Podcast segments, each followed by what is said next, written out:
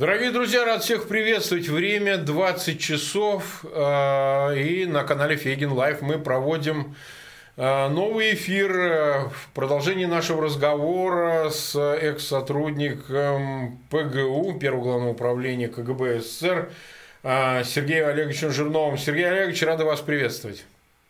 Здравствуйте, Марк А, нас сейчас уже смотрят две с половиной тысячи, цифры быстро прибавляются, больше тысячи лайков. У меня просьба ко всем зрителям, пожалуйста, ссылки на этот эфир в своих аккаунтах в социальных сетях и группах размещайте.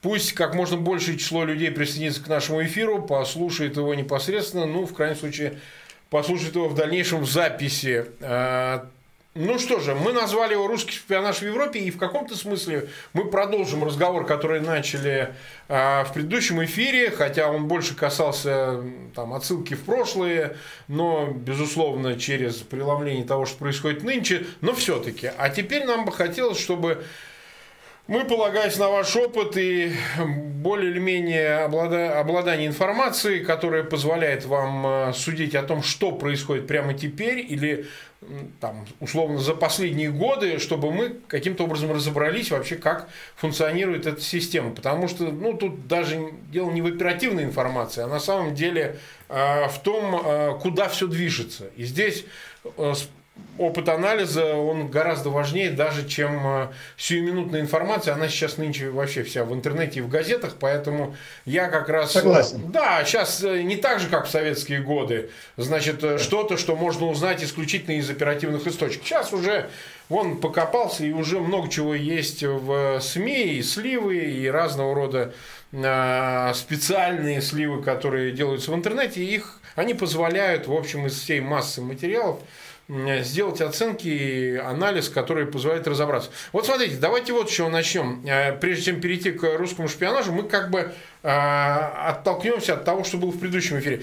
За эти годы, пока вы э, жили во Франции, а мы остановились на том, что в начале нулевых вам удалось все-таки э, перебраться в, во Францию, и, в общем, вы уже никогда не возвращались, попытки убийства вас или покушения вообще были, и что вы знаете о других таких же сотрудниках ПГУ, КГБ, на которых э, из, может быть, не таких публичных историй, как ваша, может быть, частично, может быть, других историй, что такие покушения были, и мы знаем о тех, которые удались, и тех, которые публично зафиксированы, как убийство сотрудников бывшего ПГУ или сотрудников КГБ других подразделений, которые там, как с Литвиненко или попытка покушения на Скрипаля, хотя это ГРУ, но тем не менее, мы идем речь о всем разведсообществе. Вот как это все происходит, как это э, и с чем это связано? То есть вот э, убийство или покушение или угрозы этим, они вызваны тем, что человек носит э, некий объем информации или же э, они мстят вот так вот. Как вы вот это объясните и что вы можете по этому поводу,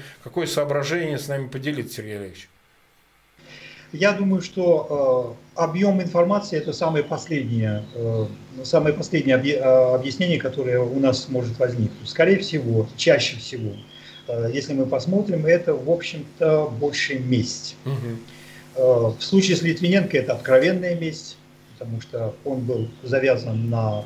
Ну, то есть месть не только по отношению к нему, но и по отношению к Березовскому, на котором он работал, с которым он э, общался, э, с которым он там э, разделял э, негативное свое отношение к Путину. Э, и здесь, конечно, это была месть явная совершенно, с одной, с, прежде всего с Литвиненко, а потом уже и с Березовским, потому что я не верю в самоубийство Березовского. Березовский был таким э, себе любящим человеком, с таким э, эгоцентризмом, э, такие люди не, не, не заканчивают жизнь самоубийством, они не могут закончить. С, психологически я не могу себе представить Березовского, учитывая то, что он говорил, как он себя вел э, в публичном пространстве, в непубличном пространстве, мне не верится очень в самоубийство. Со Скрипалем история была совсем другая, потому что Скрипаль это Э, немножко была, была месть, но это больше была публичная казнь. Э, Причем это была эм, расправа политическая, а не между спецслужбами. Э, напомним тем, кто не, не, не совсем проследил всю историю, Скрипаль в 90-е годы работал, уже после распада Советского Союза связался с иностранными разведками, рассказал им какие-то секреты, которые ему стали известны по работе в спецслужбам. Потом он перешел на работу в МИД, уже уволившись из развед, разведных служб. И его, значит, на этом деле поймали, осудили. И затем состоялась история в 2010 году э, с нашими нелегалами, которых выдал э, якобы Потеев, ну, по всей вероятности это так и было. Потеев был заместителем э, директора, заместителем начальника 4-го американского отдела управления ЕС. Он сдал десяток нелегалов, их все взяли во время Обамы в США. Да, не знали, что с ними делать. Да, известная история. Не знали, что с ними сделать, и, значит, их обменяли, десятерых обменяли на четверых. Э, их обменяли, значит, даже не на американцев, а их обменяли на тех, кто э, либо работал на американцев, либо э, кто представлял интерес для американцев. То есть его, его Григорий Пасько, Запорожский, Скрипаль и кто-то четвертый, я сейчас не, не вспомню на, на скидку. Значит, Сутягин, Сутягин там был, по-моему. Да, Сутягин, Игорь Сутягин, да, совершенно правда. И, значит, обычно в разведсообществе, когда происходит обмен шпионами, э, то на этом ставится точка. То есть э, есть некие джентльменские соглашения, значит, мы поймали ваших, вы поймали наших, мы осудили ваших, вы осудили наших, теперь мы ими обмениваемся, все, до свидания. И в такой ситуации сводить счеты со Скрипалем, которого обменяли в рамках джентльменского соглашения, это нарушение кодекса чести шпионов, если можно говорить о кодексе чести у шпионов. Э, то есть, в принципе, это совершенно ненормальная ситуация для э, спецслужбы. Э, и со Скрипалем тут для меня совершенно очевидно, что вся история произошла 4 марта, воскресенье, а 18 марта, через две недели, был, были выборы у Путина. У Путина был низкий рейтинг в то время, и ему нужно было, я убежден, произвести какую-то бяку в мире, громкую бяку, которая в результате сподвигнет его сторонников э, на такие патриотические чувства, там, я не знаю, они будут все... Э, что произошло, в общем-то? Произошел всплеск такой же, как э, после Крыма, то есть во, время, после Скрипаля у Путина повысился рейтинг там, на 10-15 процентных пунктов. Значит, в этом смысле как бы эти, эта история вылезает за рамки просто сведения счетов между специальными службами. Дальше, э, чаще всего, когда специальные службы сводят счеты, об этом не узнает никто, никогда. И э, со Скрипалем надеялись, что произойдет именно так, потому что он был абсолютно не публичным человеком, он был путинистом, он смотрел первый канал О, телевидения да. в Лондоне, вот, то есть он плевался очень сильно по поводу того, что ему там не доплатили и как-то не, не совсем его э, ласково приняли англичане. Вот, и поэтому он был первым человеком, который сильно удивился того, после того, когда на него произвели покушение. Конечно, для других людей, там, Олег Калугин, например, да, это совершенно другая, другая ситуация. Потому что человек в генеральском здании звонит, то есть человек, который много знает, реально много знает, потому что он был начальником управления КАВ ПГУ, и он был э, первым заместителем э, Ленинградского управления в то время, когда Путин там работал. То есть он может рассказать какие-то э, инсайдерскую какую-то э, слив сделать по поводу того, как этот Путин Хотя, скорее всего, он его даже в глаза там не видел и, и не помнит, кто это такой, потому что это был слишком маленький человек для, для генерала. Э, вот. Э, конечно, э, в случае реальных сотрудников вещи происходят совсем по-другому. И мой случай немножко тоже другой, потому что я, грубо говоря, никого не предавал, я просто с ними поругался. Да, причем поругался, никто толком не может понять, по какому, по какому поводу мы поругались. Это сложная ситуация, потому что мне нужно просто было публично закончить мою историю шпионскую. Вот. А они, э, и я э, нашел смешной очень повод для окончания, для публичности этой истории. Mm-hmm. история с дипломом Краснознаменного института. Эта история вылезла на публику, то есть газеты, журналы, телевидение, радио об этом деле написали, рассказали. И служба себя как бы э, повела немножко за, зациклена и выставила себя как бы немножко в неприятном, некрасивом виде. То есть они были осмеяны людьми, которые сказали, ну а чего ему не отдали эту бумажку вообще? не, многие люди вообще не поняли, в чем суть-то вообще этой отказа в выдаче этого диплома. Ну, выдали и забыли об этом деле. Вот. И меня, конечно, конечно, когда в 2001 году я уезжал, у меня не было никакого а, а, ореола э, политического беженца, там, я не знаю, там, сильного оппозиционера. Э, просто я там написал несколько штук критических по, по отношению к, э, и к разведке, и к КГБ, которые были тоже восприняты не, не, очень, не очень хорошо. Но как бы большого, большого, большой оппозиции у нас не было ни с Россией, ни, ни с Путиным. Постепенно она возникла со временем. Но на меня никаких покушений, э, таких откровенных, э, долгое время не было. Э, были немножко такие сомнения были. Угу. Сомнения были в 2001 году, потому что я, я считал, что, конечно, меня не будут, из меня не будут делать мартира политического, Э, никто меня не будет сажать там. Они поняли, что меня нельзя посадить за разглашение государственной тайны, потому что у меня ее не было государственной тайны никакой, 10 лет уже. Э, да, что э, то, что те бумажки, которые я выложил против э, службы внешней разведки, она сама мне их написала, то есть они сами глупо сделали. У меня 11 писем, на которых нет ни грифа секретности, ни предупреждения о том, что эти бумажки секретные. То есть, в принципе, здесь э, абсолютно никакого, никакого э, варианта посадить за разглашение тайны у них не было. И я считал, что мне при какую-то неприятную бытовуху, либо как Трепашкину подбросит там Э, гильзу какую-нибудь там или патрон от э, автомата Калашникова и посадят за э, несанкционированное обладание оружием, либо, я не знаю, там порнуху какую-нибудь там детскую на компьютере поместят и потом посадят. То есть посадят за какую-то грязную, грязную вещь, за которой не да, будет никакой они политики. Любят, это они любят. Вот это, это, это классический, классический вариант. Именно поэтому я, кстати, я, я, кстати, уехал. А они ожидали, что я после этого дела вернусь. И все-таки у них, э, то есть я был убежден э, по своем, по своем, в своем анализе, я убежден, что у них какой-то какой-то вот такой механизм был заложен. И они надеялись, что в сентябре 2001 года они меня посадят куда-нибудь там, вот, такой, по, бытовому, э, по бытовому объяснению. А я вдруг не вернулся. И потом через, э, через полгода заплатил политическое, политическое убежище. Французы, кстати, тоже мне его долго не хотели давать. Но это отдельная история. Вот. Но из-за из того, что я не вернулся, э, вокруг меня были какие-то, какое-то шебуршение в течение года-двух. То есть э, какие, какие-то люди, с которыми там, я давно очень не виделся, и вдруг которые там проявились через 10 лет и начали лезть сильно в друзья.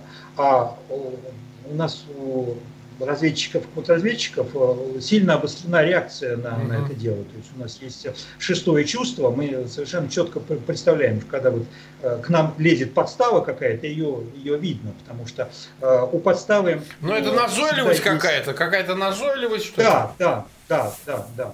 Потому что хороший, хороший подход – это подход э, э, долгий во времени. То есть нужно э, проявиться и исчезнуть Э, проявиться и исчезнуть, проявиться и исчезнуть. А э, начальство сидит и говорит, куда ты там будешь исчезать? Нет, вот нам там послезавтра нужно, да. чтобы он вернулся в Россию, потому что уже э, камера в Лефортово. Да, в Лефортово стынет, стоит. стынет камера. Вот.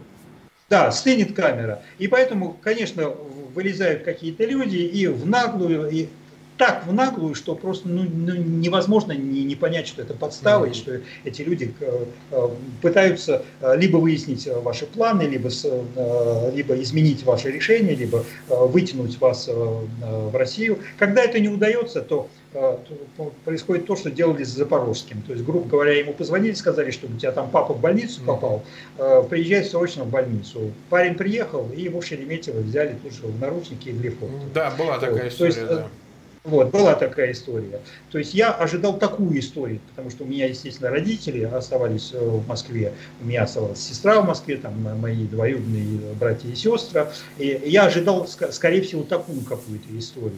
И очень сильно, кстати, большой стресс у меня был по этому поводу. Вот. Но, слава богу, ничего не произошло. А те подставы, которые крутились, ну, я умею с ними работать, то есть обычно э, надо просто их заговаривать. Вот они, они вас заговаривают, а вы их заговариваете. И это такая игра э, происходит э, шахматная, вот, которая может длиться довольно много времени. Потом, э, единственный раз, который я, когда я серьезно, э, серьезно озаботился безопасностью собственной, это когда э, уже через там, три года, почти накануне предоставления мне политубежища, э, ко мне стали подходить подставы из Швейцарии, э, мои знакомые, э, и э, сказали, что ну, мы хотим там приехать и проведать тебе в горы Альпийские. Но они вот. хотели узнать ваше не... местонахождение, это вот важно, чтобы узнать, нет, где вы находитесь. Нет, нет, они, нет, они знали мое местонахождение, поэтому они хотели проверить, ничего ли не изменилось, что реально ли я там живу, там реально там пятое, десятое. Вот, э, извините меня, за пятое, десятое это последний раз. А, да, нет, говорю. они все больше издеваются, я не думаю, прикалываются. У нас в принципе интернет такая среда. Пятое, десятое, да. Вот. И, значит, они приехали, да, посмотреть, как я живу, что реально происходит. Э, на самом деле проверить еще тоже э, э, системы безопасности, нет ли вокруг меня каких-то людей, стоят ли где-то камеры, будут ли какие-то машины полиции, жандармерии, будут ли у них проверять документы. То есть вот это такая пробная, пробный камень. И плюс они приехали, то есть я ожидал к себе двух человек, а ко мне приехали четыре человека. Угу. И э, два человека это такие дамы, которых я не знал, э, но которые производят, одна из них производит впечатление, знаете, такой плавчихи из ГДР. Прекрасно. Э, то есть если... Из штази, из штази. Да, то есть когда она поворачивается э, спиной, то э, очень э, есть большое сомнение, что это вообще женщина. Uh-huh, uh-huh. И вот мы в таком, в таком комитете, значит, в, в, с четырьмя этими самыми людьми, я там два дня ходил по горам, где, конечно, есть пропасти, где там есть какие-то... То есть там были возможности и выкрасть меня, и убить меня, и все что угодно. Но я думаю, что они не за этим приезжали. То есть на самом деле там я не, я не думаю, что у них стоял, стоял вопрос реально выкрасть меня, отравить меня, убить пятое, десятое, а для того, чтобы посмотреть э, обстановку вокруг меня, для того, чтобы посмотреть, как я живу, реально ли где-то, и, и узнать, что со мной происходит. Потому что я, конечно, им не говорил о том, что э, идет процедура э, предоставления политического, э, политического убежища. Я им вешал очень сильно лапшу на уши. То есть я им рассказывал, что просто я работаю во Франции, вот, и в Швейцарию не могу выехать, а у меня, я тогда физически не мог выехать, потому что у меня паспорта, паспорта не было. Потому что когда вы подаете запрос на а, политбеженца, э, у вас отбирают все ваши документы национальные, и вам выдают просто справку о том, что э, рассматривается вопрос о представлении вашего политического э, убежища. И с этой справкой вы можете по территории Франции передвигаться нормально, но за границу вы выехать не можете. В Швейцарии я выехать физически не мог. Вот. Но я им это дело не рассказывал, поэтому я им вешал на уши, почему я не могу приехать в Швейцарию, слишком занят, там, пятое, десятое. Вот. Э, и э, на этом все дело кончилось. Все это, в общем, э, история прошла нормально. Смотрите, а. Сергей Олегович, вот смотрите. А вот если немного обобщить, вот когда вы обучались в соответствующем заведении, там в э, Краснознаменном институте. Вот были э, обсуждения, были ли преподаватели, которые специально разговаривали с вами, там, не знаю, о судьбе Пеньковского, да? Потому что вы знаете эту историю, которую описал еще и в свое время э, Резун, да, Суворов, он у меня выступал, кстати, в эфире. Вот, а, она касалась того, что, значит, вот Пеньковского, известного а, сотрудника ГРУ еще при Хрущеве, значит, его не просто расстреляли, его сожгли. Значит, э, мне кажется, что это больше миф, потому что ну, необходимости его сжигать там не было. Но вот такие вот истории вам рассказывают, это обсуждалось, вот судьба Пеньковского или подобные судьбы. Вот прямо на занятиях, что вот имейте в виду, смотрите вот так вот. Нет, не обсуждались. Э, это, я считаю, тоже это миф, то есть это литературный, э, литературный прием, который использовал Резун, э, литературный прием, который интересный, естественно, uh-huh. потому что все это прочитали, все испугались сильно. Э, то есть на, на простого читателя это производит впечатление, и на непростого читателя, когда я читал аквариум, на меня тоже произвело определенное впечатление. Но это не, не соответствует действительности, как мне кажется.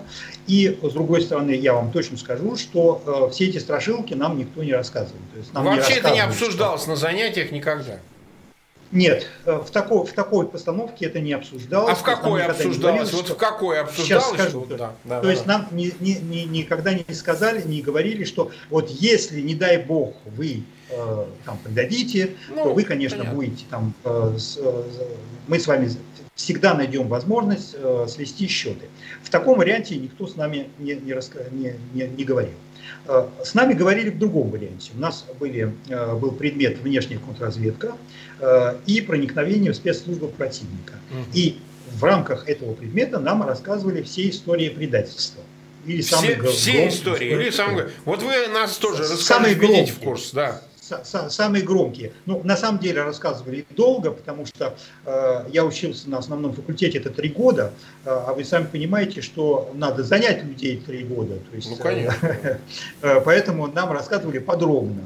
Э, но, конечно, нам рассказывали в каком плане, что нам рассказывали, что э, всех этих людей э, поймали на какой-то слабости. Угу. И то есть вот э, ну, нужно держать ухо востро. То есть нам рассказывали не, то, что это страшилку какую-то рассказывали про, про эти ситуации, а нам рассказывали это как пример того, какие слабости может использовать противник против нас. И самый главный выбор, э, вывод всегда говорился в, в рамках лекций, это то, что, ребята, э, не бойтесь, то есть то, что к вам будет произведен подход, это ничего страшного в этом нету. Ни для нас, ни для вас. И об этом нужно сразу рассказать. Потому что э, такие подходы будут к вам регулярны. Это может, может, могут быть провокаторы агентура, это могут быть профессиональные э, э контрразведчики, которые будут пытаться вас вербовать, там, э, что-то что делать. Ну или в рамках Не проверки. То есть проверка же тоже может быть свои проверяют, да, да как, какой-то у да, нас такой это... хорошенький. Да. Ну, э, своя проверка э, это тоже не, не, не, не так э, не так уж распространенная штука, хотя я вам расскажу, со мной была реальная, реальная вещь проверки, которая произошла. Ну, поскольку уже речь зашла, я вам расскажу. Значит, когда я учился в КАИ, когда меня параллельно готовили, шла работа подготовки в нелегалы, ко мне на мой зеленоградский адрес домашний пришла открытка из Франции. Угу. От какой-то там девочки, с которой я где-то потенциально мог встречаться во время работы переводчиком ГИМО, а, ее почерком, потому что были от нее э, там письма, которые я получил через спутник. То, что меня удивило, это то, что все ее письма шли через спутник. То есть, в принципе, у нее не было моего адреса. И вдруг приходит от нее э, открытка на мой адрес. Э, и э, я это дело не очень сильно э, хорошо проанализировал. То есть, если бы я это правильно проанализировал, я бы сразу бы побежал в телефон автомат, сразу бы набрал телефон своего куратора и сказал, что вот есть такая открытка, получил. Потому что, в общем, проверка в этом заключалась. Как быстро ты расскажешь о том, что происходит что-то не то в твоей жизни.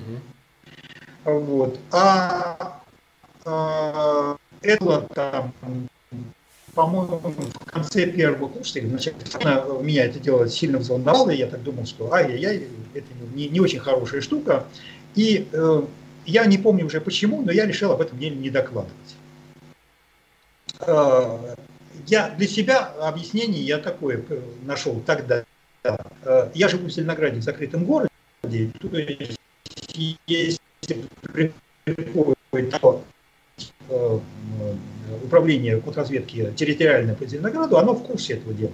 То есть, грубо говоря, чего мне как бы суетиться, э, и так все понятно, что в закрытом э, городе Зеленограде такой, такая открытая уже зарегистрирована.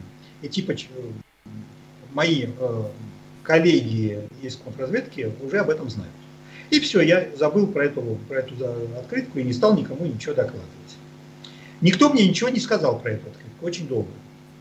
Э, и э, процесс подготовки кандидатуры э, в нелегалы, он проходил еще год или полтора. И в январе 1987 года, когда я был на третьем курсе КАИ, значит, сказали, что все, мы приняли решение, что мы тебя берем, значит, проходит, теперь ты должен пройти окончательные проверки. Значит, прошла медкомиссия, прошел, прошел разговор на полиграфе. На полиграфе, кстати, меня не спрашивали про эту открытку, ничего. А дальше мой куратор мне сказал, что ты нам должен написать список полностью всех э, иностранцев, с которыми ты встречался, и э, все контакты, которые у тебя были, там, устные, письменные, какие угодно. Вот. И когда я составляю этот список, я спокойно написал про эту открытку в этом списке. Э, и э, там через два дня меня вызывает этот э, человек и говорит, Сережа, а вот эта открыточка, она что, что такое? Ну, поподробнее нам, пожалуйста, про эту открыточку. Я говорю, ну вот получили эту ответку, ну вы сами понимаете, Зеленоград открытый город, то есть э, совершенно понятно, что это была какая-то провокация, я даже вам не стал как бы уделять, э, отнимать ваше время, чтобы заниматься этой, э, этой чепуховиной. Потому что наверняка райотдел вам про эту открытку рассказал, то есть совершенно понятно, что это какая-то странная вещь. Тем более, что эта девочка мне всегда писала на спутник, на адрес спутника, а тут открытка пришла на мой адрес. То есть это какая-то вообще странная вещь.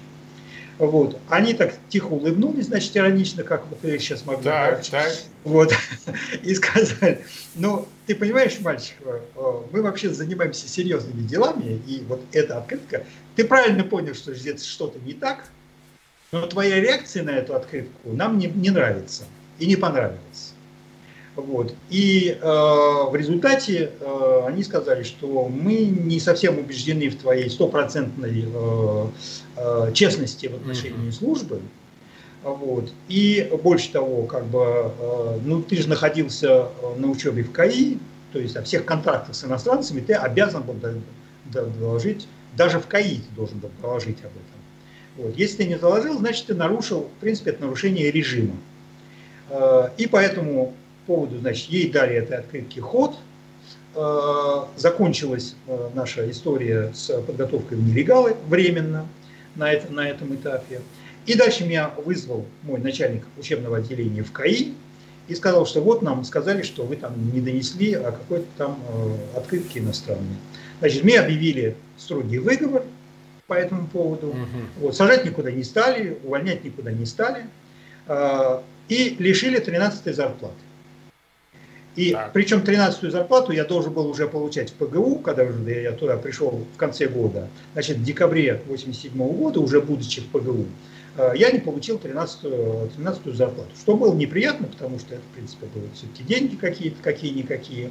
Вот. И, значит, э, и плюс к тому же, когда уже я попал в ПГУ и работал, э, то мне сказали, что в тебе в наказание ты идешь в дежурство на 24 часа на Новый год потому что все нормальные люди будут пить водку и смотреть, э, Понятно. есть салат, есть салат оливье и смотреть э, «Иронию судьбы» или «С легким паром», а ты, парень, будешь париться в кабинете Юрия Ивановича Дроздова. Вот. Э, ну, в принципе, как бы, ну и попарился я в кабинете Юрия Ивановича Дроздова, причем это, кстати, обернулось для меня очень классной, классной, классной вещью, потому что у него стояла, стоит вертушка, у него куча телефонов, там телефоны городской, телефоны ОС и вертушка, э, как ПСС, значит, АТС-2. Э, и э, по этой вертушке есть некая процедура ответа, то есть она записана лично на него, только он может по ней говорить. И когда его нет, то вот наш ответственный дежурный, а когда нет ответственного дежурного, то помощник ответственного дежурного, которым, которым я был, должен сказать там фразу условно, снять трубку и сказать аппарат Юрия Ивановича Дроздова, ответственный помощник ответственного дежурного, лейтенант, старший лейтенант Вернов слушает вас, скажите, пожалуйста, кто вы такой и что вам типа надо, что передать генералу. Вот. А, э, и, значит, ответственный дежурный отключился, я был один в кабинете, и идет звонок э, там, в 9 часов вечера, что ли, 31 декабря, э, Дроздов уехал уже домой, идет звонок по этой вертушке, я снимаю, и совершенно дебильную фразу произношу, которую, над которой я сам смеялся, потому что у меня такая же вертушка была в МВТ у замначальника управления Копяна, и там у нас была бабушка, которая говорила, аппарат товарища Акопяна слушает. И мы над ней все издевались, смеялись, потому что аппарат товарища Акопяна слушает. И, наверное, где-то у меня в подсознании осталась эта фраза, и я сказал, аппарат товарища Дроздова слушает. так. пауза легкая, пауза легкая в, этой, в, этой, э, в телефоне, и затем гомерический хохот на, той, на, той, на, на, той, э, на том конце трубки. Вот. Звонили Потом, значит, из ЦК, через... как я понимаю, да? Э, звонил, не, не просто звонили из ЦК, а звонил э, заведующий административным отделом ЦК, э, который имел какие-то претензии к Юрию Ивановичу, я не помню, и был очень недоволен, что он его не застал в кабинете. Но эта фраза заставила его посмеяться. Так. И он мне сказал, что типа, ну а где твой, твой хозяин аппарат товарища Дроздова? Я говорю, ну типа, генерал уехал, если нужно что передать, вы скажите мне. Сказал, ну, ладно, ничего не, не надо передавать. Вот. А когда 1 января Юрий Иванович вернулся в кабинет, он меня вызвал отдельно, потом где-то утром, там, где часов в 11, э, в свой кабинет, достал бутылку водки, налил нам обоим по полстакана водки Прекрасно. и сказал, Серега, ну-ка, давай мы с тобой э, жарим по, по полстакану водки. Мы с ним чокнулись и выпили. Потому что он сказал, ты меня вчера спас. Ага. Потому что у меня был какой-то там нагоняй, он не, не стал рассказывать никаких деталей, но он мне сказал, что э, очень сильно смеялись над твоим аппаратом товарища Дроздова. Скорее всего, за тобой это останется теперь на всю э, историю твоей работы в службе. Но ты меня спал, и таким образом у меня установились в результате особые отношения с начальником управления С с самого начала. И да. это в результате то, то, той самой открытки, на которую я не отреагировал. Интересно, интересно. Ну, вот смотрите, э, значит, э, просто я почему спрашивал про особенную историю Пеньковского, буквально э, в течение вот месяца был, была премьера британской, американо-британской картины с участием Кэмбербэтча, история да. Да, он неплохо да. играет э, знаменитого я не, я не, не смотрел еще этот да, фильм. Ну, такой, я, он, я конечно, не... голливудский. Это фильм голливудский. Да. Это не, не какая-то серьезная там картина о шпионаже, но, во всяком случае, история рассказана э, в их манере голливудской. Именно история Пеньковского. И она, как это принято в западной э, историографии, вот политической и вот спецслужб тоже, mm-hmm что Пеньковский все-таки представляется человеком идейным, который действительно хотел э, помешать э, ядерному конфликту и, собственно, инициирование этого конфликта со стороны Хрущева, потому что он был эксцентричный, взбалмошный и так далее, и передал технические данные относительно ракет. И, собственно, в момент Карибского кризиса это какую-то свою роль сыграл, какую там Сложно судить. Ну, там а, а, роль, на самом деле, а, ее описывали, какую, какую реальную роль а, это дело сыграло. То есть, грубо говоря, информацию, которую передал Пеньковский, а, он сказал, что только треть ракет реально тогда существующих реально может взлететь и куда-то долететь. Угу. А да, все да, остальное да. это большой, большой блеф. И американцы очень сильно боялись нашего реального потенциала, они его э, переоценивали. Переоценивали, да. Ну, как и всегда за все и, советские годы, кстати. Да, и когда они поняли по сообщению Пеньковского, что переоценку этой э, не стоит делать, тогда они успокоились. И тогда уровень реакции американской даже на то, что Хрущев делал на Кубе, немножко снизился. И дальше э, всем известны эти варианты там, э, переговора между ним ну, и да, Кеннеди, да. и Карибский кризис сошел на нет. А, а реально могло бы закончиться тогда Третьей мировой войной. Вполне могло. Мы стояли там.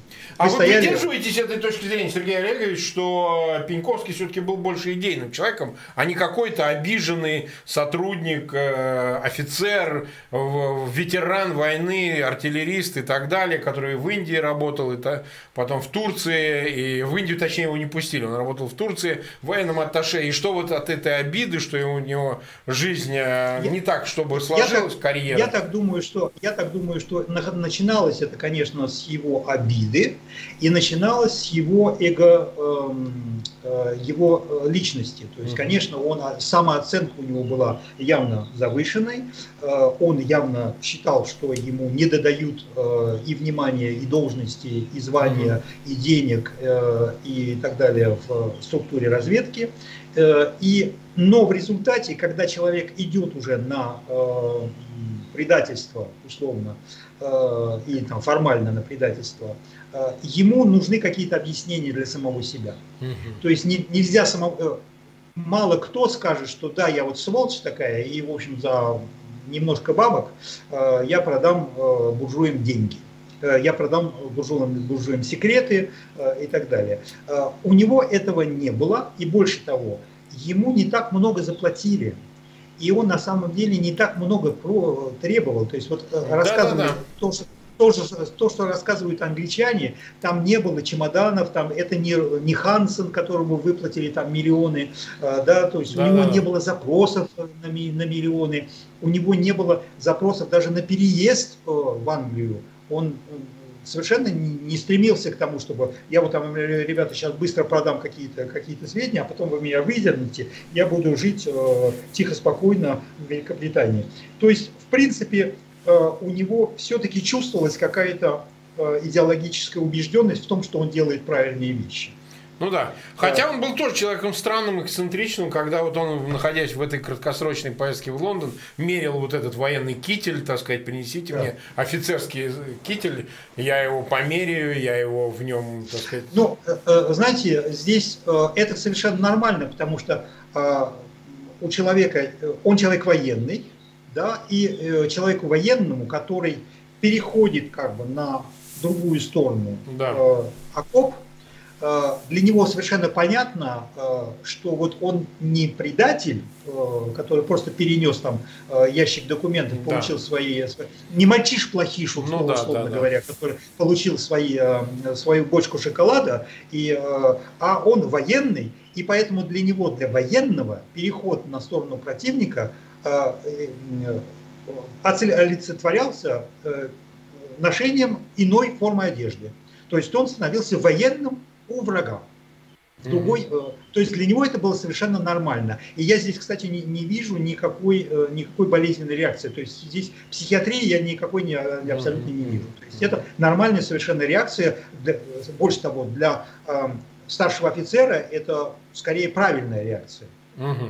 Вот смотрите, э, на ваш взгляд, вот э, то, что вот мы обсудили, то, что, ну, в общем, заслуживает обсуждения, э, по сравнению даже с советскими годами, ну, скажем, на излете советских лет, и в сравнении с тем, что происходит прямо сейчас, вот с каким периодом можно сравнить путинскую активность, да, вот оперативную активность спецслужб при Путине, э, там, не со сталинским периодом, э, с брежневским периодом, в период рассвета, или при Хрущеве. Вот с чем можно сравнить вот эту бешеную оперативную активность, которую мы сейчас даже не говорим в Америке. В Америке там сложнее, там поди он, поактивничай, тебе быстро там по шапке дадут. А в Европе, конечно, невероятный просто размах получила. Вы посмотрите все последние истории, и то, что делает ГРУ, и то, что, в общем, и внешняя разведка делает СВР. И, то, и главное, зачем? Ну, вот взрывы складов, отравление, это же все как бы во вред. Потому что представить себе, что это все не выяснится и не принесет политического вреда, ну, могут либо человек наивный, либо совсем уже слетевший с. Просто непонятно зачем.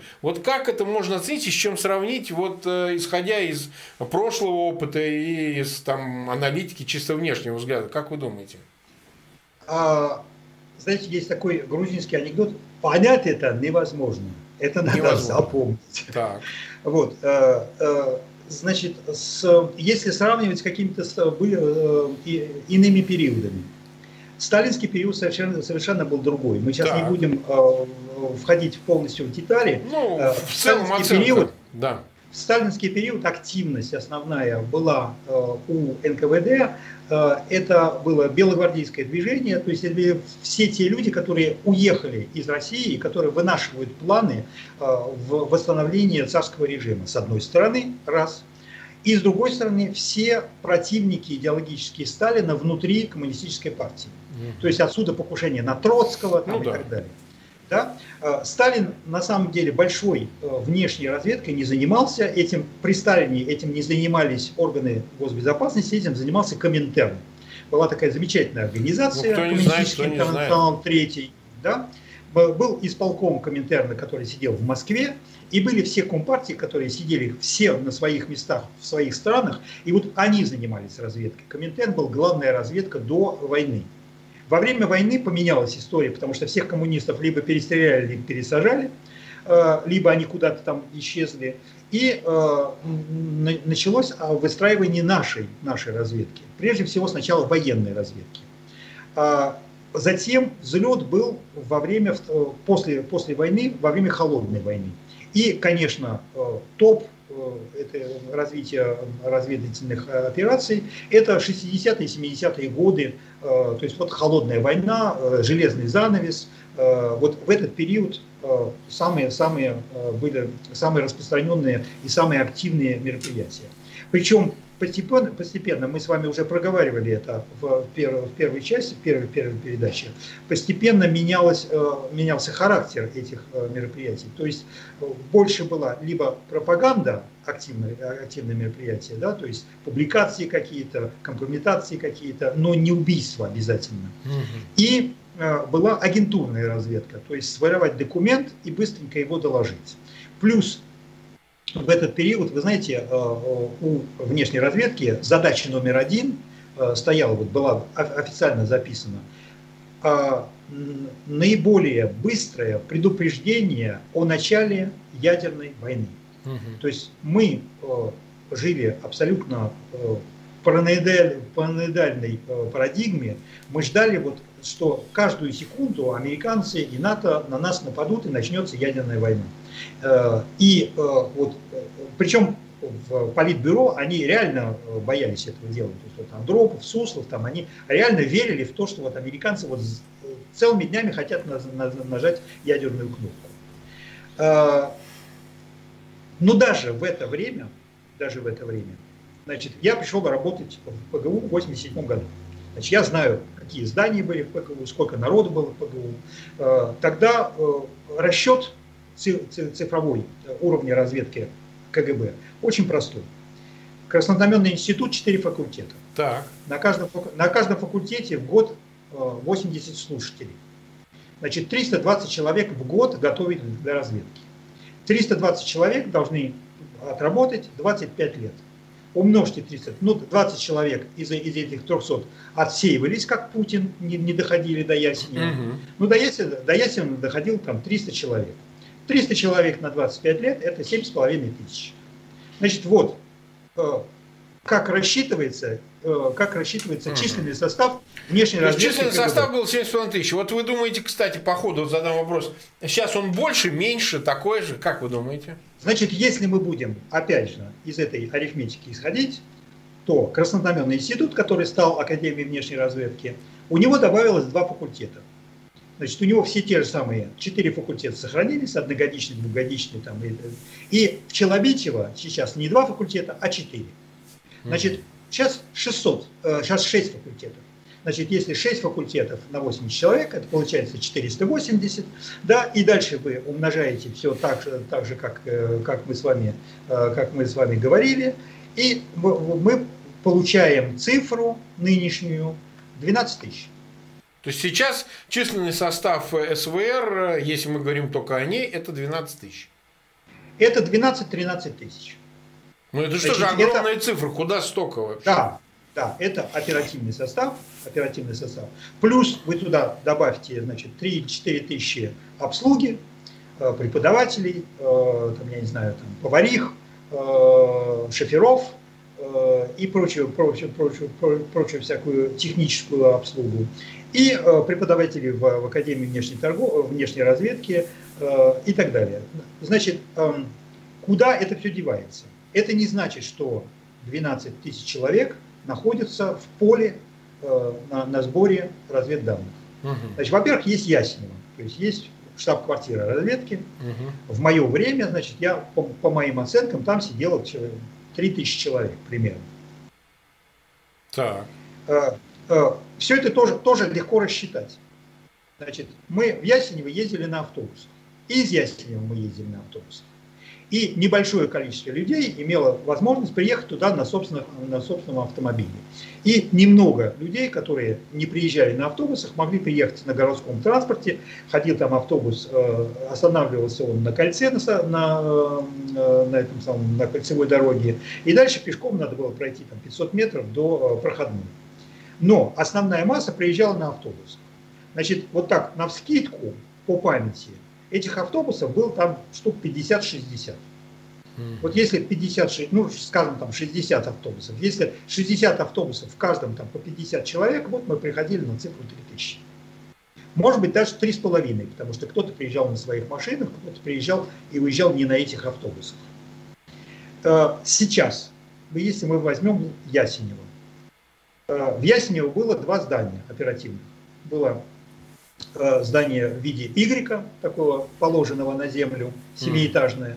То есть, если вы смотрите с неба, со спутника, то вы видите Y или букву У. Да? Это что-то символическое там, да. Ну хорошо, это мы дальше поговорим. И э, в ножке этой буквы У пристроили в 80-е годы 20-этажное здание, где мы сидели в управлении С, э, и где сидели там еще кое-какие там э, э, технические службы, где сидело частично управление К и Т.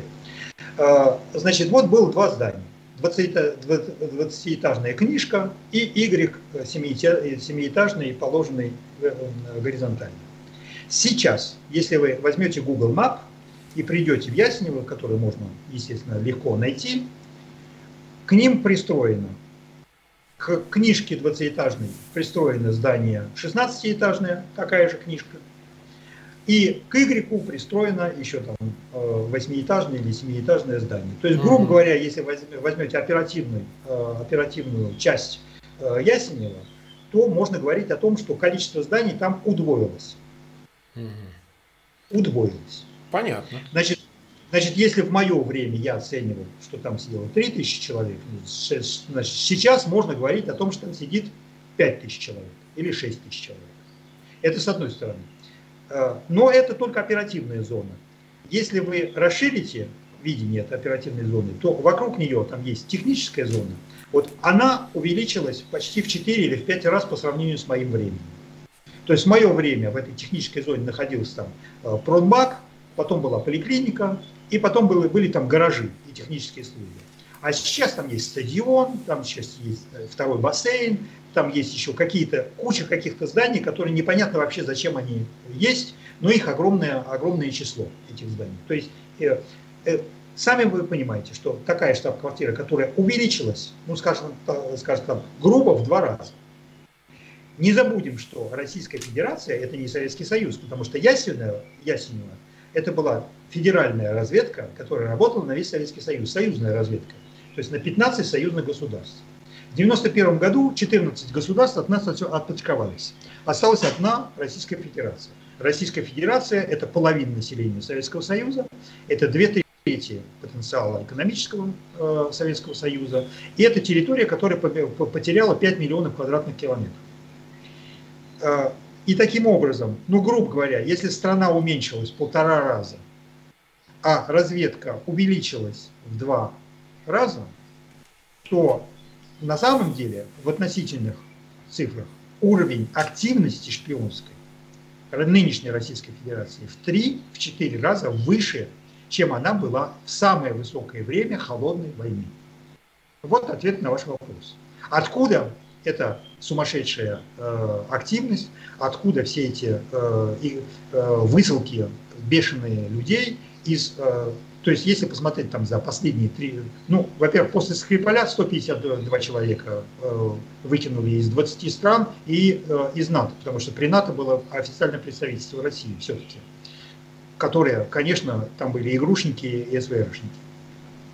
После этого ну, каждый, каждый месяц, то есть ну, за последний месяц, там, за последнее время, 18 человек из Чехии, там, десяток из США, да, э, Италия, Греция, э, Нидерланды, э, все балтийские страны, э, Болгария, Чехия. То есть откуда только их... То есть, получается, весь МИД вообще практически ну, в самых ударных странах, понятно, что там где-нибудь в Зимбабве, может быть, не так активно, хотя мы еще, кстати, об Африке поговорим.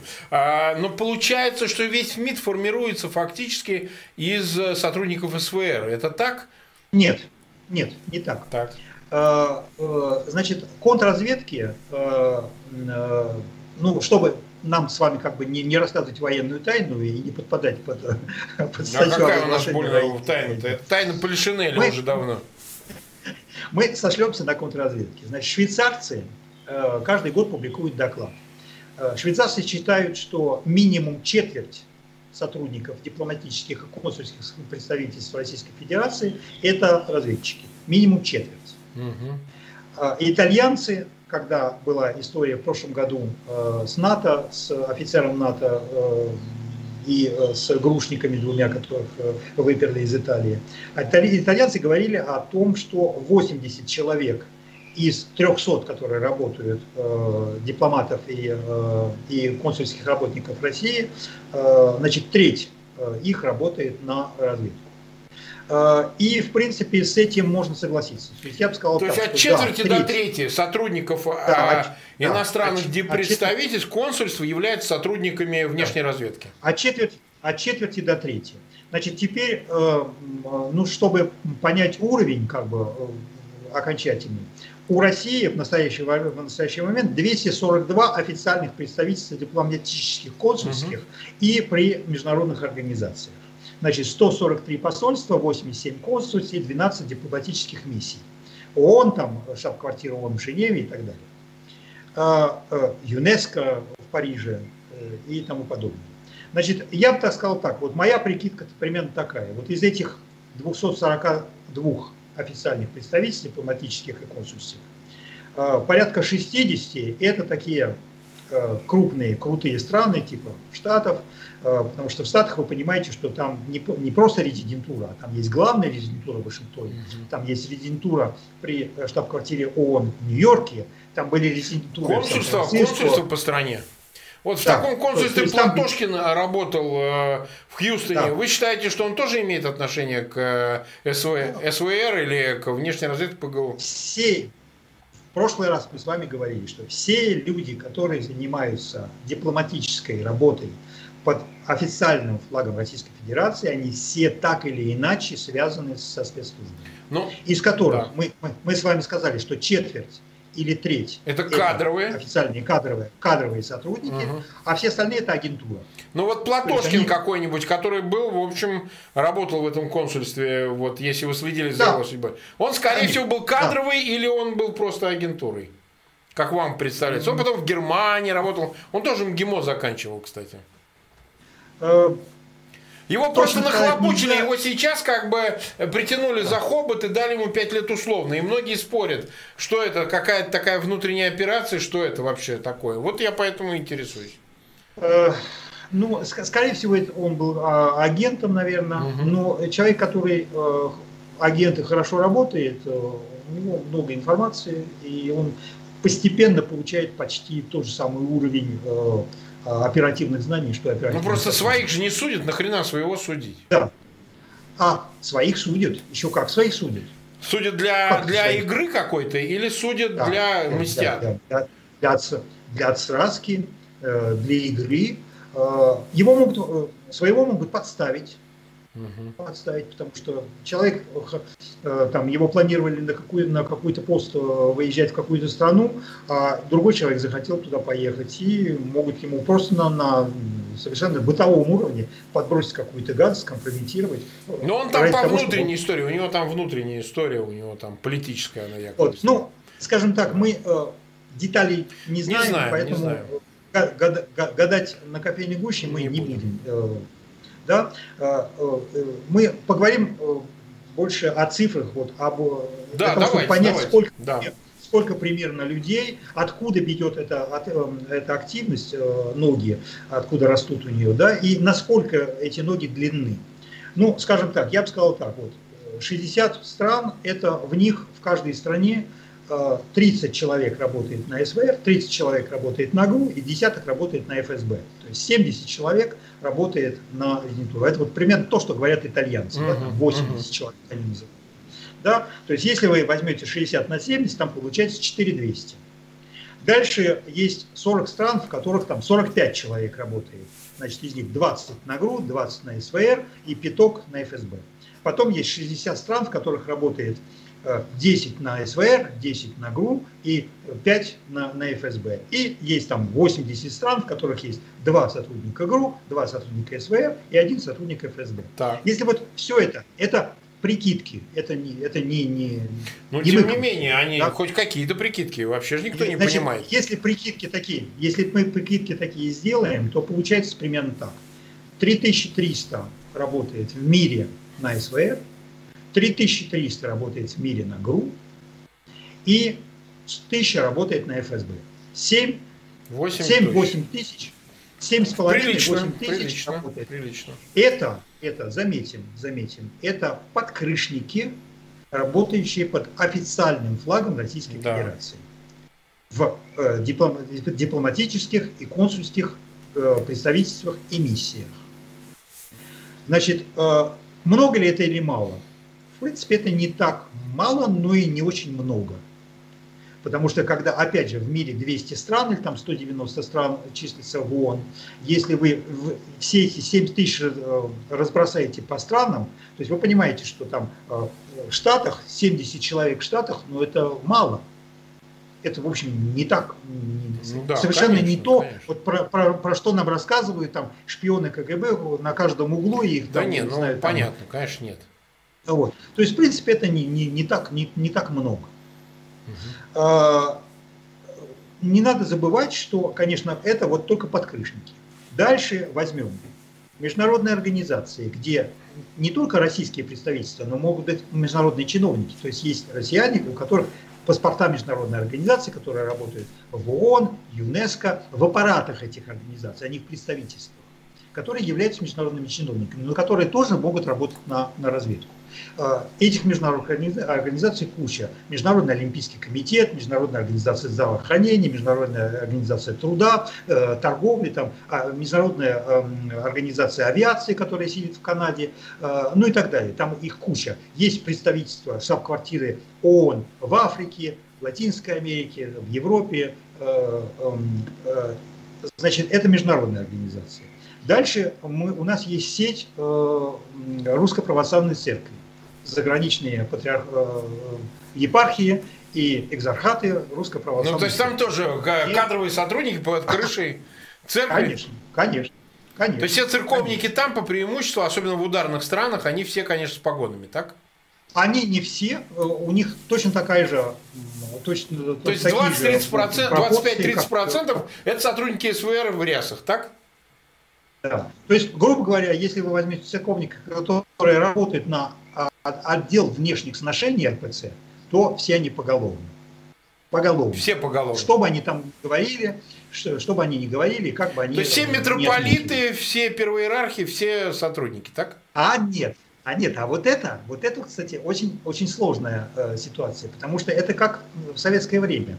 Понимаете, когда вы являетесь рядовым сотрудником или среднего звена сотрудником, то да, вы агентура. А вот когда вы занимаете руководящую должность, то вот здесь очень доверенное сложно. лицо. Мы, мы можем тогда говорить больше о доверенном лице, да, или доверительная связь или доверенное лицо. То есть, скорее всего, ни одного митрополита э, ныне не чистят агентом э, ФСБ или там СВР, э, когда они находятся за границей. То есть с ними э, проводят, безусловно, их используют, безусловно, они, потому что любой начальник знает, сколько у него подкрышников работает в его организации. То есть его надо хотя бы поэтому иметь, э, иметь с ним доверительные, э, доверительные отношения, потому что он может брякнуть где-то это официально, и все, и э, последствия будут там людей выпрут из страны персона нон-грата. Угу. Дальше у нас есть торговые промышленные палаты, торговые представительства, коммерческие представительства, представительства аэрофлота, э, средства массовой информации, э, общество дружбы, я не знаю, там спортивные ассоциации какие-то, магазины, фирмы, предприятия. И все это дело в, нынешнем, в нынешней ситуации используется как прикрытие для разведки. То есть, и вот тогда мы можем легко увеличить в два раза количество. То есть 7-8 тысяч подкрышники под э, российским флагом, и еще столько же, если, может быть, даже немножко больше, э, под всем тем, что раньше в Советском Союзе, может быть, даже и не существовало. То есть вот э, в, Советский Союз, не, в Советском Союзе не было диаспор российских за рубежом, да? не было там 100 тысяч человек, которые ну, конечно, проживают в Лондоне. Конечно. Не было 100 тысяч человек, которые проживают постоянно во Франции. Э, диаспора... Э, а диаспора, вообще говоря, очень серьезно сейчас инфильтрирована. Сейчас агентура там море, я так понимаю. А, а, а вы представляете, что такое диаспора? Да. Цифру, которую, которую я, я видел, самую большую цифру, 30 миллионов. 30 миллионов. За пределами России. Миллионов. Русскоязычных. За пределами России. Русскоязычных. Ну, и то есть понятно. Ну там счет идет что, на десятки вот, тысяч агентов, правильно? Там э, счет идет, безусловно, на десятки, а может быть даже на сотни тысяч. На сотни тысяч. Да. Угу. Да. Так, вот смотрите, вот. Сер... а, да. и, и отсюда, и отсюда, конечно, объяснение э, простое почему. Почему их всех ловят? Да. Да, почему вот такое количество э, пойманных людей и э, высылки э, и осуждения в нескольких странах, там в Прибалтике там нескольких осудили, посадили в тюрьму. Э, на Западе чаще всего их просто выпирают обратно в Россию и до свидания. Э, потому что всей этой публике нужно чего-то делать. Ну да, это логично. От них требуют работу. От них требуют работу. И больше того, их, им объясняют то же самое, что нам объясняли в КАИ, э, но им объясняют по-другому. То есть им говорят, ребята, ну, ничего страшного с вами не произойдет. Ну, выпрут вас из Франции. В конце концов, мы можем вам дать другой паспорт на другую фамилию. Поедете в другую ну страну ну, да, с другой да. паспортом, с другой фамилией. Как эти Мышкины э, и прочие всякие там э, товарищи из ГРУ, у которых был там по три паспорта и по три разных фамилии. Вот. И больше того, и даже если вы не поедете, ну, есть куча стран, куда вы просто можете поехать отдыхать, и куча бабла мы вам дадим. Домик вы получите, машину получите, Мерседес, э, звание получите генеральское, там, или там, полковничье, э, обвешаем мы вас медалями, орденами э, государственными и ведомственными. То есть не пропадете. И семья, главное, ваша не пропадет. То есть ваши, ваших детей мы в ГИМО пристроим. Потом они пойдут по вашим стопам. Там, пятое, и все, все, что с этим делом связано. Поэтому они играют все в активность. Они не могут не играть в активность. А в Европе хорошие службы контрразведки, при всем при том. Так. При всем, при всем при том, что европейские службы контрразведки на самом деле у них голова болит не о российской разведке, ну, а об исламистах и, те, и терактах. Да, да.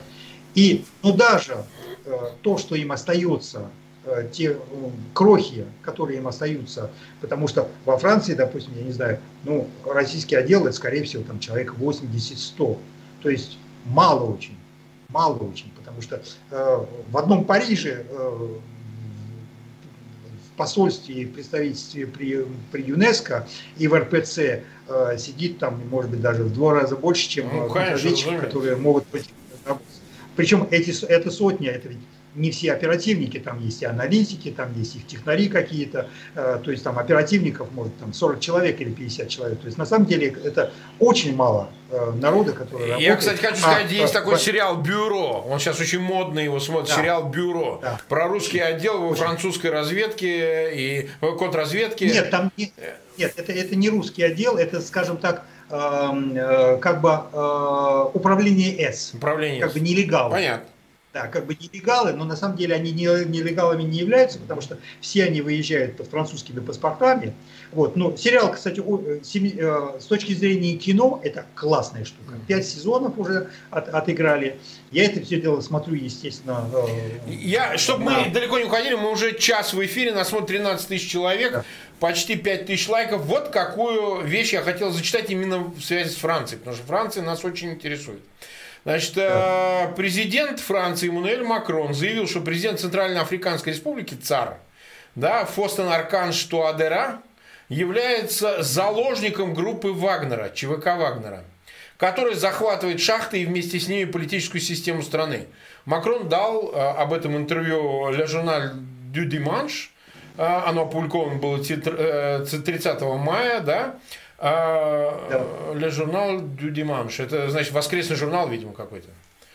Воскресный журнал да. это региональное издание, но которое да. читается. То есть, в принципе, это интервью, конечно, прочитали гораздо больше людей, чем те, кто. И это при том, что, что Франция и ЦАР это рядом расположенные прежде вещи, это там колониальные периоды и так далее. Значит, э, о чем я хочу спросить? Вот эта военная активность э, ГРУ, прежде всего, потому что, ну, ЧВК Вагнер это прежде всего ГРУ, да, причем э, с претензией на замещение прежней колониальной группы стран, которые действительно имели огромное влияние, ну, прежде всего, конечно, Франция, но не только она, там частично Голландия, где-то Португалия и так далее, Испания, вдруг вот замещается, замещается э, вот этой военной активностью Э, военные спецслужбы ГРУ, значит, в Африке очень широко развернуто. Естественно, что это не дурачок Пригожин, Пригожин это уголовник, это так, фасадная да. фигурка, которая, если что, во всем кассир виноват, как мы говорили, очень удобно все на дурака списать. Повар. Да, повар, повар, повар. Это, говорит, все к нему, его ухлопают, скажут, ну все, ну что, ну как, ЧВК создал частную армию.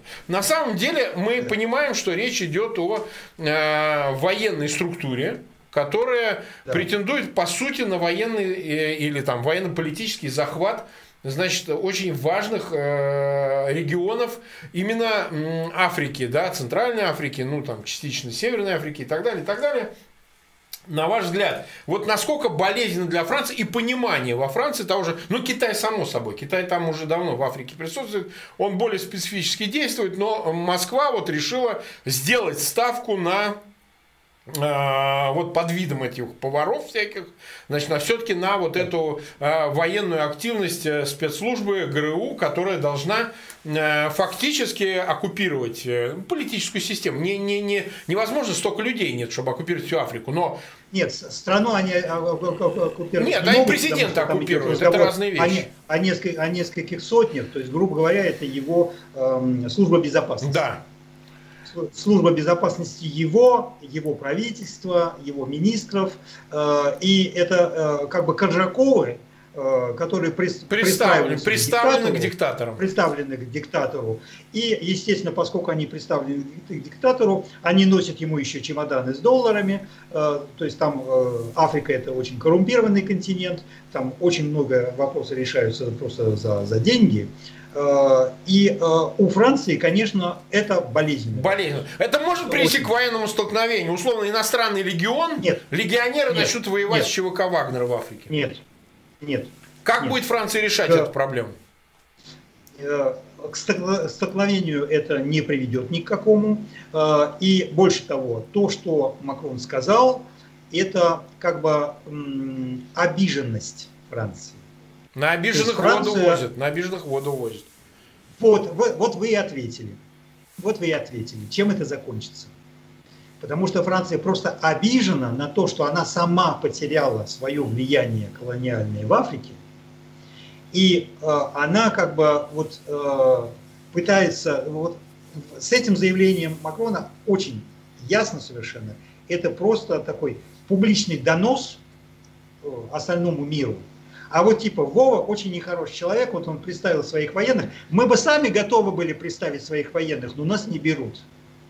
То есть вот мы своих военных представим, допустим, к, в Мали. Да, в Мали, кстати. А они, да, а они на нас э, бочку катят.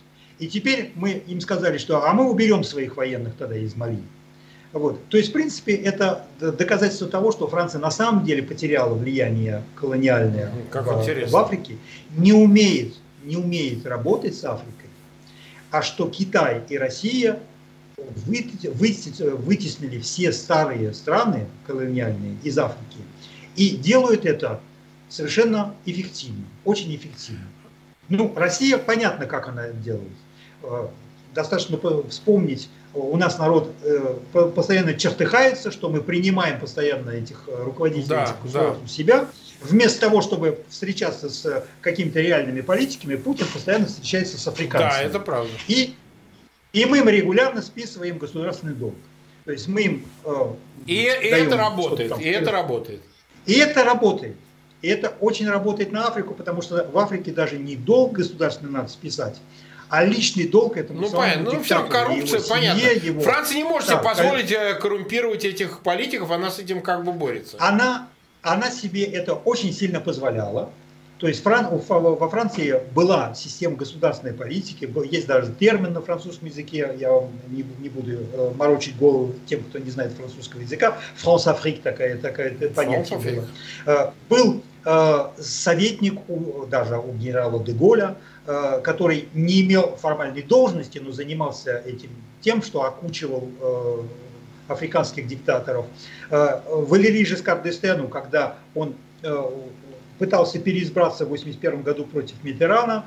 Против него был опубликован компромат о том, что он Бакаса подарил да, Бакаса, известный диктатор. Да диктатор. И э, это дело сработало на, на французскую публику. То есть на самом деле история французских отношений э, непростых с Африкой э, давно известна. Франция потеряла Северную Африку, колонии свои, прежде всего Алжир. Да? И, значит, очень понятно, почему э, Макрон это сказал. То есть, грубо говоря, он просто поплакался. поплакался Хорошо. А, и... а вот, вот военный Очень... потенциал у Франции есть или его нет для того, чтобы именно военный? Воен... Военный потенциал у Франции есть. Так. Военный потенциал у Франции не просто есть, но он присутствует на африканском континенте. То есть есть Саэль, есть пять э, стран Центральной Африки, где французы э, совместно вместе с местными войсками борются как бы с э, ИГИЛом, с исламистами и прочими всякими делами. Все это дело э, функционирует на самом деле достаточно даже успешно функционировало. Очень успешно это функционировало, особенно при, э, при Франсуа Оланде. Угу. То есть над ним все смеялись, говорили, вот такой чудаковатый да. парень, вообще непонятно, чего он там может, вообще странный какой-то президент. А на самом деле э, африканский контингент французских вооруженных сил функционировал со страшной силой при ним. Причем с успехом. То есть они регулярно там уничтожали каких-то... И там, бомбили, я бы сказал, там хорошо так умели отбомбиться да. тоже, да. да. Теперь это дело идет на спад очень сильно. Э, и э, Макрону обидно, что это идет на спад. А вся обида еще заключается в том, что вот если вы посмотрите на, это, э, на, это, на этот публичный донос его, на эту обиду, да. то э, давайте я вам расскажу о них. Давайте, давайте. Значит, есть, есть такая страна Ливия. Слыхали, да. В Северной Африке.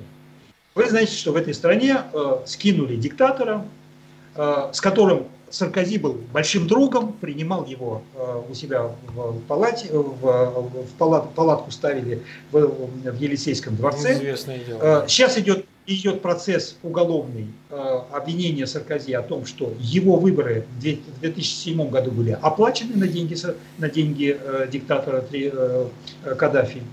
Значит, его скинули в 2011 году, и после этого там идет гражданская война более-менее странное, потому что никто не знает там э, э, эти самые племена, э, региональные какие-то образования, бандиты, Махно, то есть вот все, что у нас происходило во время гражданской войны там в 20-е годы, то есть когда белые пришли грабят, красные пришли грабят, зеленые пришли грабить, и непонятно вообще, что, что там происходит. Есть некое признанное правительство, международно признанное правительство, оно находится в Триполи. Да? Это правительство, признанное ООН. Это правительство поддерживает Алжир и поддерживает турки. А против него борется на востоке Сирии, э, востоке Ливии генерал или маршал Хафтар. Да, которого в свое время э, выгнал э, Каддафи, точнее он бежал Каддафи. Да, да который, которого поддерживает Египет, и у которого в составе его подразделений существует подразделение группы Вагнера. Да, у Хафтара, да. А также у него есть поддержка товарища Макрона. Ах, вот так. То есть в Ливии Макрон находится в той же самой лодке, что и что группа Вагнер. Почему так что произошло? Почему так произошло? А, опять же, потому что Потому что такой бардак происходит э, в этой стране, что никто на самом деле не знает, э, кто прав, кто виноват, на кого можно поставить, на кого нельзя поставить. И э, в результате французы поставили на того, кто им казался наиболее серьезным и сильным потенциально противником. То есть они все считают, что рано или поздно Хафтар станет диктатором в Ливии, и по этому поводу те, кто его поддерживает, они, естественно, будут присутствовать при разделке, разделке пирога. Путин очень эффективно, кстати, пролез туда, и он надеется, что получит он то же самое, что получил от Асада, что он получит Э, военную базу какую-нибудь там в ливийскую, которая была у нас там база военно-морского флота э, э, в, Средне, в Среднем море, в Средиземном море. А вы сами понимаете, что если Россия получает военную базу в Ливии, то эта база оказывается, оказывается да. в Средиземноморье, тысячи да. километров, в 400, 500 километрах от ближайшей страны НАТО. Угу. И в Сирии мы уже получили три базы, мы уже их получили, э, получили расширили территорию, и у нас уже там расформированы э, стратегические бомбардировщики Ту-160, которые могут нести ядерное оружие. То есть таким образом Путин в Сирии очень классно перепрыгнул через Турцию угу. и обосновался в Сирии. И он, в принципе, хочет делать то же самое э, в Ливии.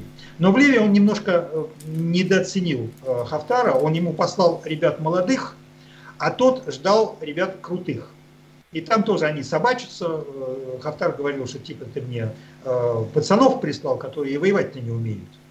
А Путин э, про себя говорит, что типа а я тебе не хотел никого присылать, это я штаб жест доброй воли, просто для того, чтобы обозначить свое, свое присутствие на территории, на территории твоей страны. То есть само присутствие, с одной стороны, вагнеровцев, это не всегда обязательно очень сильный военный потенциал. Угу. Это просто, знаете, как вот э, собачки ходят и метят территорию. Угу. Вот это пометили мы территорию. Значит, у нас есть э, там свои какие-то люди, а если есть люди, значит, будет какая-то небольшая база, а если будет небольшая база, будут какие-то обмены. Будут, мы будем э, посылать там э, своих технарей, чтобы обслуживать эту базу, будем договариваться, будем проплачивать. Вокруг этой базы возникнет экономика какая-то, которая всех заинтересует, потому что всех интересует бабло, потому что в стране, в которой идет гражданская война, рано или поздно возникает вопрос, чего мы будем есть, чего мы будем пить, если у нас кофе кофе, чай там, и прочие всякие э, банальные вещи для продолжения жизни. Вот. И э, поэтому на ваш вопрос по Центральной Африке, я не думаю, что это будет э, связано с каким-то военным противостоянием. У Макрона есть силы, но он никогда... Он, Макрон не Путин. То есть Макрон не может вести войска в, на восток Украины, э, то есть, гру, грубо говоря, в другую какую-то страну африканскую, просто потому что ему захотелось туда вести ну, войска. Понятно. И Макрон не, не, не, не сможет ввести войска, чтобы разоружить э, э, там, вагнеровцев. Поэтому он, в принципе, он сделал то, что, он, э, что, он, что ему было возможно. То есть он публично рассказал Бяку про нехороших э, россиян, которые классно продвинули свои, свои фишки Э, в Центральной Африканской Республике. А, мы сейчас, прису...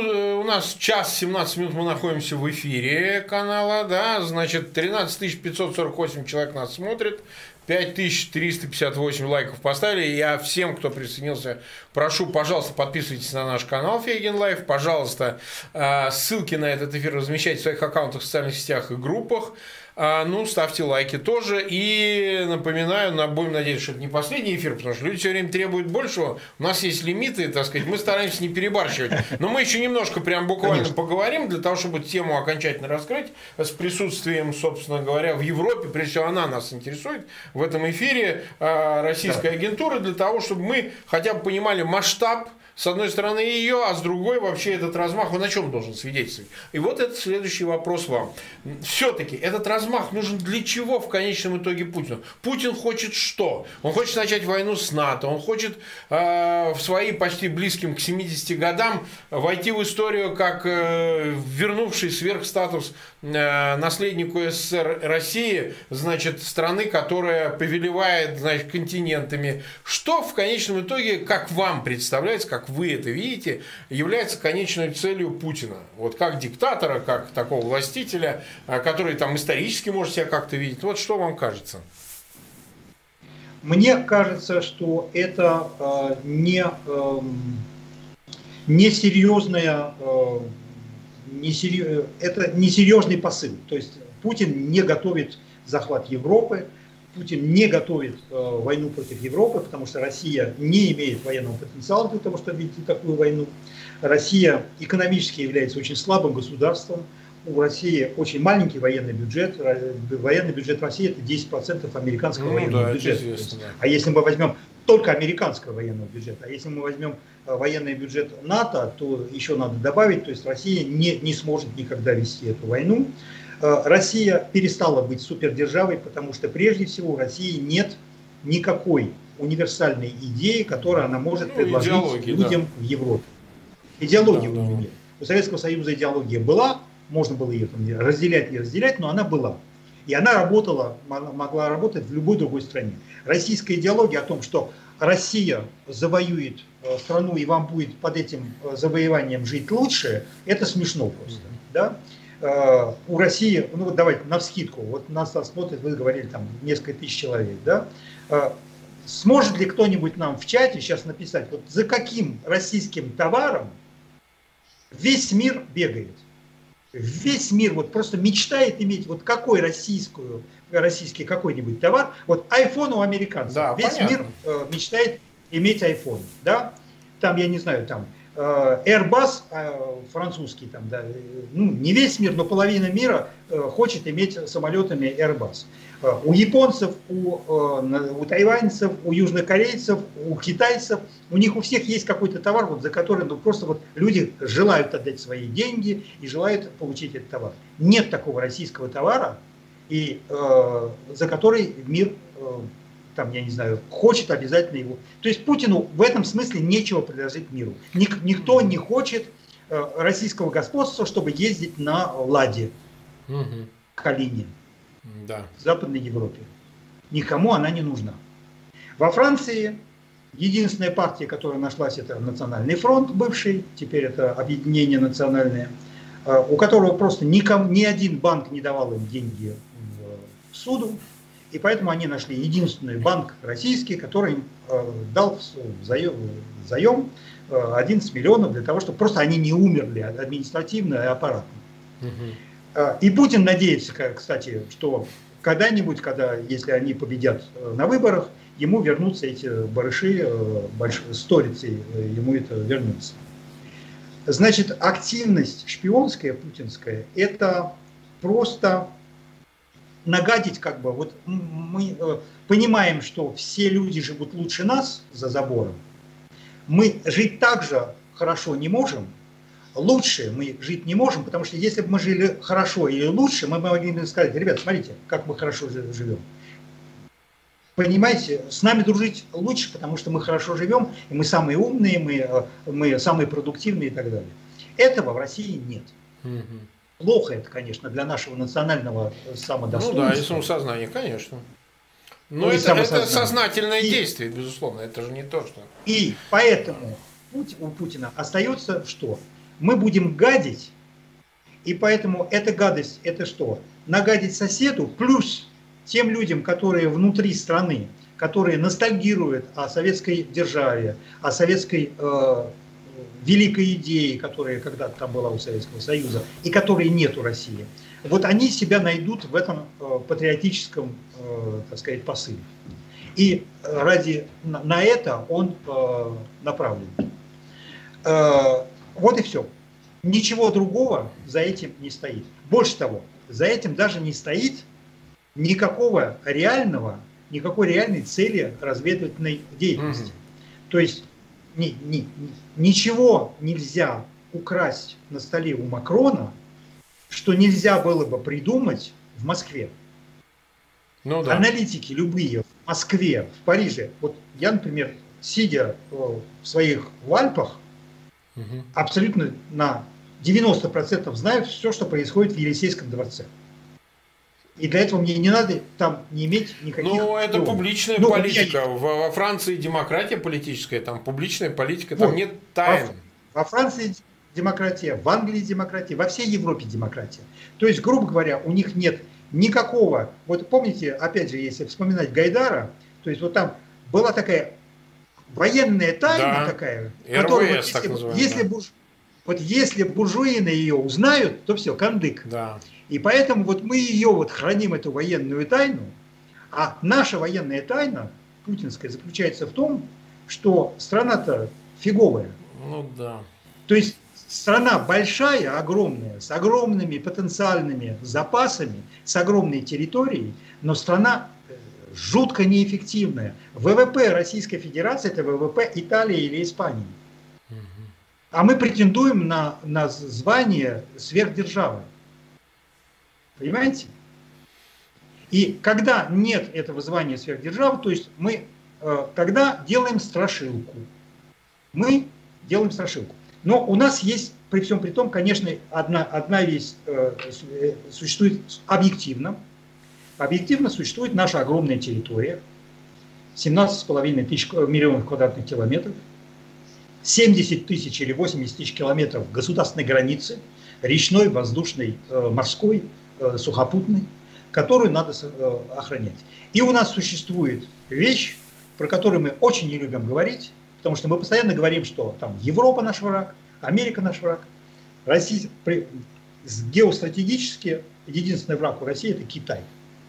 Потому что это страна, которая с нами имеет 5 тысяч совместной границы, это страна, в которой находится полтора миллиарда населения, страна, которая э, имеет потенциал в два раза больше, чем в Японии сейчас, и почти подбирается по э, экономическому потенциалу США.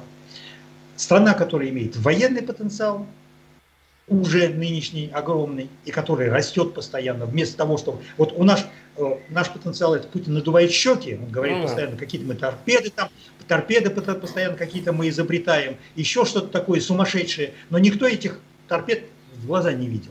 То есть их показывают картинку. Ну, мультики, э, это самое, известно у нас, это почти мульт, мем тут. Мультики, да? да? Вот. А ничего кроме мультиков нам показать не могут. И вот э, реально, конечно, если бы вот я был в Кремле на, на, на месте Путина, не дай бог, чему я совершенно не стремлюсь, никогда и не стремился, и, и, не, не, и очень удивляюсь, что Навальному хочется быть э, президентом Российской Федерации, то, конечно, Российской Федерации э, геморрой огромный, потому что Китай когда-нибудь захочет реализовать свои, свой потенциал военный и экономический. У Китая уже скуплена половина Дальнего Востока нашего и половина нашей Сибири. Вторая половина скуплена японцами. Да? То, что весь э, торговый флот, который работает в Тихом океане, они даже не привозят рыбу обратно к себе, они просто с траулера на траулер перепродают сразу все это азиатам, и там э, огромная коррупция, и крутятся огромные бабки, миллиардами ворочают. Э, но все это дело работает на, на Азию, это не работает на Россию. И на самом деле э, вот создание, создание как бы такой страшилки российской, оно играет вот в, в, эту, в эту сторону. То есть, ребята, чтобы у вас не возникло даже вопроса, как бы посыла, стоит ли на нас нападать. Хотя на нас никто, кроме Китая, нападать не собирается. Китай на нас, я думаю, нападать собирается реально. То есть вот я думаю, что в генеральном штабе китайском есть люди, есть отдел, которые разрабатывают, то есть у них есть там э, карты э, 2120 года, в которых уже ясно совершенно, понятно, а для себя они рассчитывают, как они будут к нам залезать и, и, и так далее. Ну, Никто другой к нам за, залетать не может, не, не хочет. НАТО не, совершенно не мечтает о том, чтобы нас завоевать. То есть НАТО это абсолютно пустая организация. Кстати, в этом плане Макрон два года назад правильно да, сказал. Да, умер мозг, про мозг. Потому что да. все, клиническая смерть. Клиническая, НАТО умерло клинической смертью. То есть НАТО – организация, которая существует просто для офицеров, которые сидят в Брюсселе, э, получают хорошие зарплаты, э, собираются там, э, дискутируют об угрозах каких-то мировых, но на самом деле ничего там не происходит. Но у Европы очень большая проблема в том, что у Европы нет единой оборонной стратегии. И нет вооруженных сил, нет Министерства обороны в ЕС. И вообще ЕС это, строго говоря, странная составляющая, потому что это невыборная организация, которая почему-то решает за э, суверенные государства, которые в него входят, что им надо делать, что им, надо, не, что им делать не надо. Поэтому в Европе существует очень большая оппозиция этой организации, очень большая оппозиция американцам, и эта вся оппозиция спит и мечтает э, заключить мир с Владимиром Владимировичем Путиным и с Россией. Потому, потому что они все тоже считают, что вот Владимир Владимирович Путин, он очень наш большой друг, друг европейский. Просто ему не дают развернуться да, да, в качестве да. друга. Идея это известна. Вот. А если ему дать развернуться, то есть если с ним встретиться, поговорить по-человечески э, и вообще понять все, что он хочет, и, и перестать санкции против него э, употреблять, э, то, в принципе, он будет вообще самым нашим большим другом, потому что это э, посыл еще генерала Деголя о том, что в противовес Америке Франция, как маленькая страна, не может представить ничего, кроме как э, дружба с другим, э, с другой великой державой, и тогда можно как бы там найти какой-то свой, свой путь посередке. Ну да. Ну что же, э, час 30 минут. Э, сегодня мы разговаривали. Больше 14 тысяч человек нас смотрят. 14 тысяч 80 э, человек вот сейчас. Больше 6 тысяч лайков нам поставили. У меня огромная просьба к зрителям. Пожалуйста, ссылки на этот эфир размещайте в своих аккаунтах в социальных сетях и группах.